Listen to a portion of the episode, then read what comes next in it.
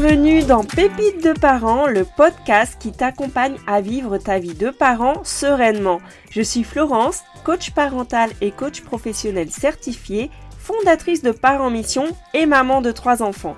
Je te partage chaque semaine des pépites issues de mes expériences ou de celles de mes invités pour t'inspirer, t'encourager et te booster dans ta mission de parent. Bonne écoute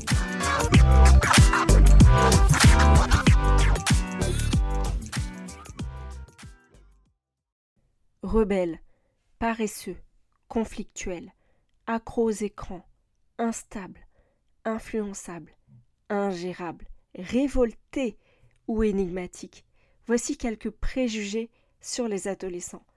Mais en fait, ça cache des problèmes plus profonds. Alors aujourd'hui, je vais te parler des défis que rencontrent les parents pour communiquer avec leur adolescent et je te propose 10 solutions qui t'aideront à retrouver une communication beaucoup plus sereine. C'est vrai que les défis sont nombreux en tant que parent. On a l'impression que la communication est difficile. Les adolescents peuvent parfois se retirer euh, dans leur grotte, ne pas partager leurs expériences, leurs pensées, leurs émotions avec leurs parents. Ça peut créer un sentiment de distance et alors que jusqu'à présent le parent représentait absolument tout pour son enfant, petit à petit, il, se demande à quoi il sert en fait. Il se sent rejeté. L'adolescent exprime pas mal de frustration, d'envie de rester seul. Ça génère ensuite des conflits, de l'opposition.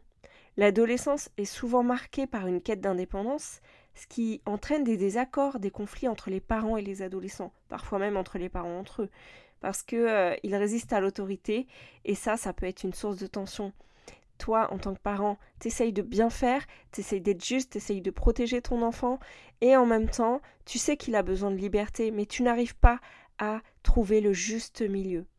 Ce qui entraîne aussi parfois une incompréhension mutuelle. Les parents peuvent avoir du mal à comprendre les changements émotionnels, les euh, sautes d'humeur, les crises que traversent leurs adolescents, tandis que les adolescents, eux, peuvent se sentir mal compris, voire jugés par leurs parents.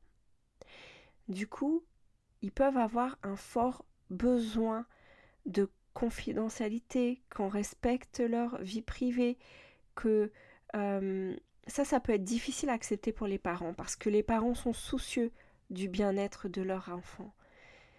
Ensuite, ils ont du mal à exprimer leurs émotions. Pourtant, ils connaissent tout ça, ils connaissent le vocabulaire, surtout à notre époque. Hein.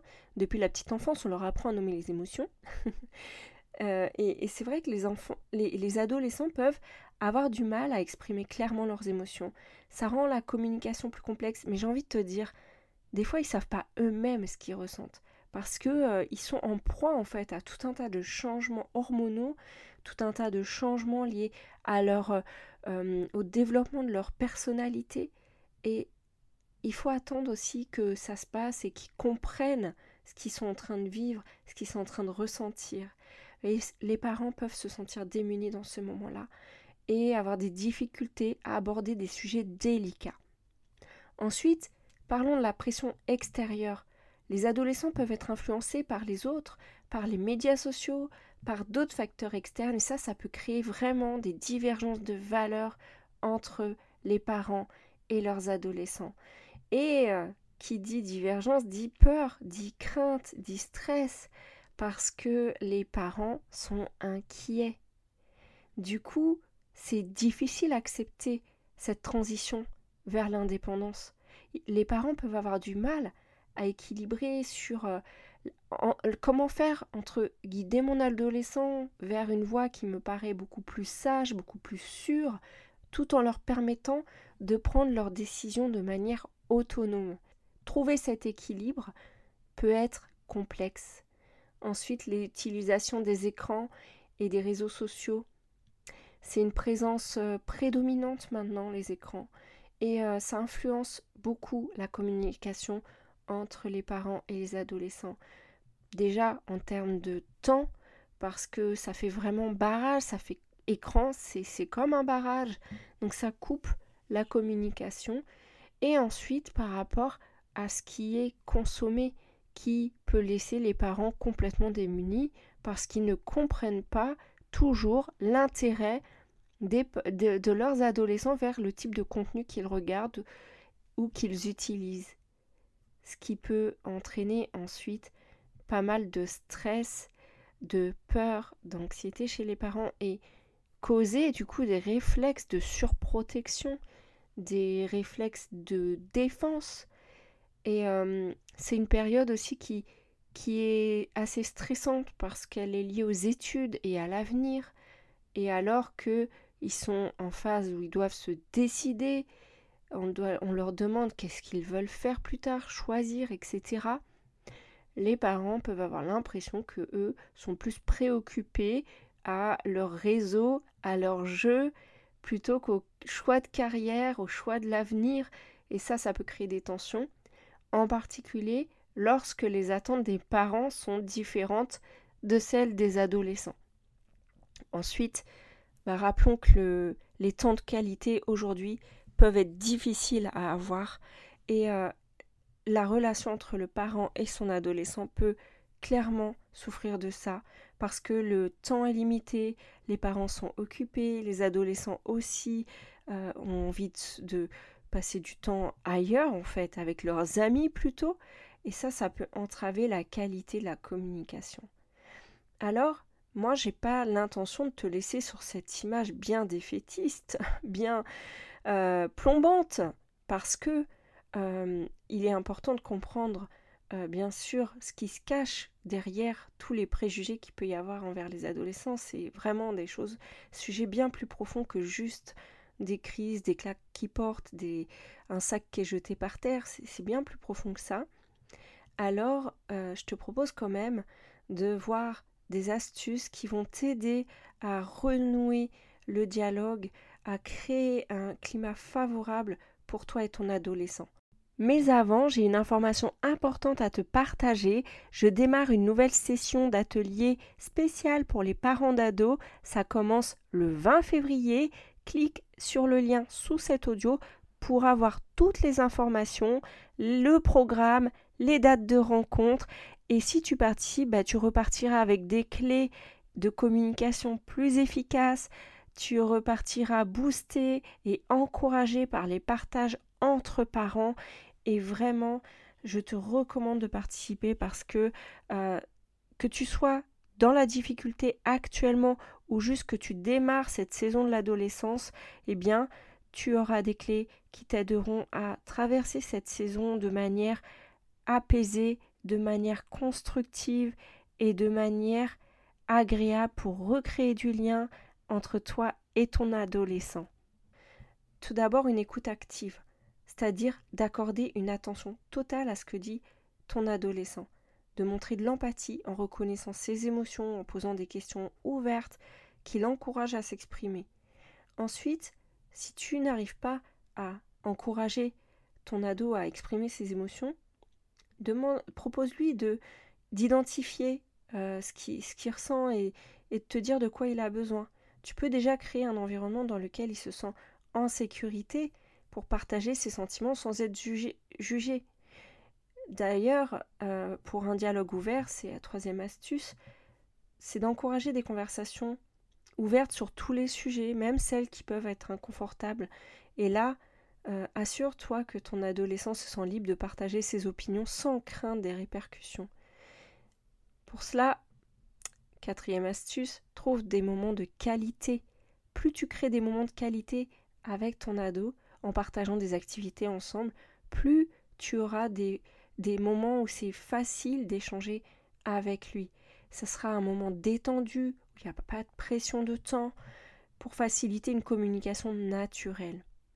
Ensuite, établis des limites claires, c'est-à-dire euh, qu'elles soient comprises, qu'elles soient aussi euh, euh, créer des limites, définis des limites claires tout en expliquant les raisons derrière ces règles. Et même si ton ado ne te comprend pas, il sait que tu le fais pour une raison. Encourage-le sur la discussion de ces règles pour favoriser la compréhension mutuelle. Tu peux par exemple lui demander qu'est-ce que lui il en pense, qu'est-ce qu'il voudrait à la place, comment ce serait si c'était euh, lui qui décidait, et puis te dire, ok, quel pas je peux faire et lui quel pas euh, bah, sur quoi il, est hors de question que tu bouges, mais au moins ce serait clair. Ensuite, je t'encourage à la patience. L'adolescence, c'est une période de transition et les adolescents peuvent parfois exprimer euh, leur envie d'indépendance de manière rebelle. Alors, de la patience et évite les réactions impulsives.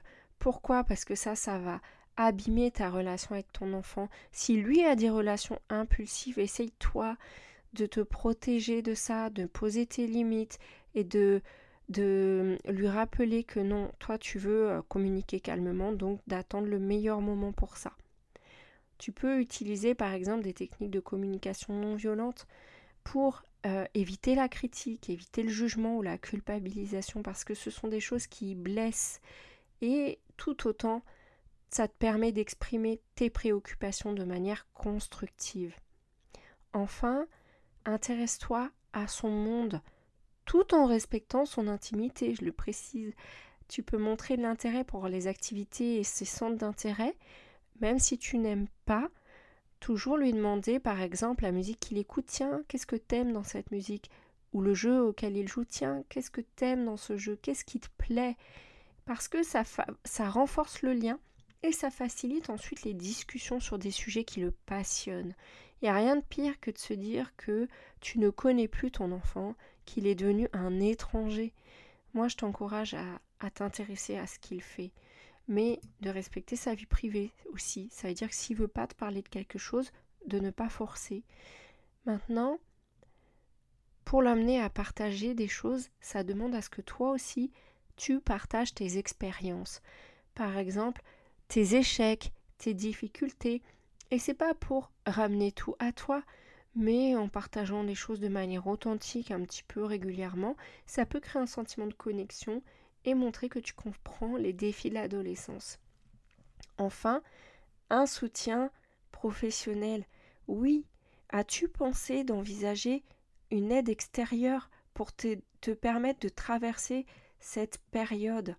C'est euh, si la communication reste difficile malgré tes efforts, envisage de faire appel à un professionnel parce que cette période-là, elle est charnière et tu, tu sais, la relation avec ton enfant, c'est maintenant, c'est pas dans 20 ans, c'est pas dans 10 ans, c'est peut-être même pas dans 5 ans. Demande-toi quel âge aura ton adolescent dans 5 ans. Si ton enfant a 15 ans et que c'est tendu, dans 5 ans, il a 20 ans. 20 ans, il peut se barrer de la maison.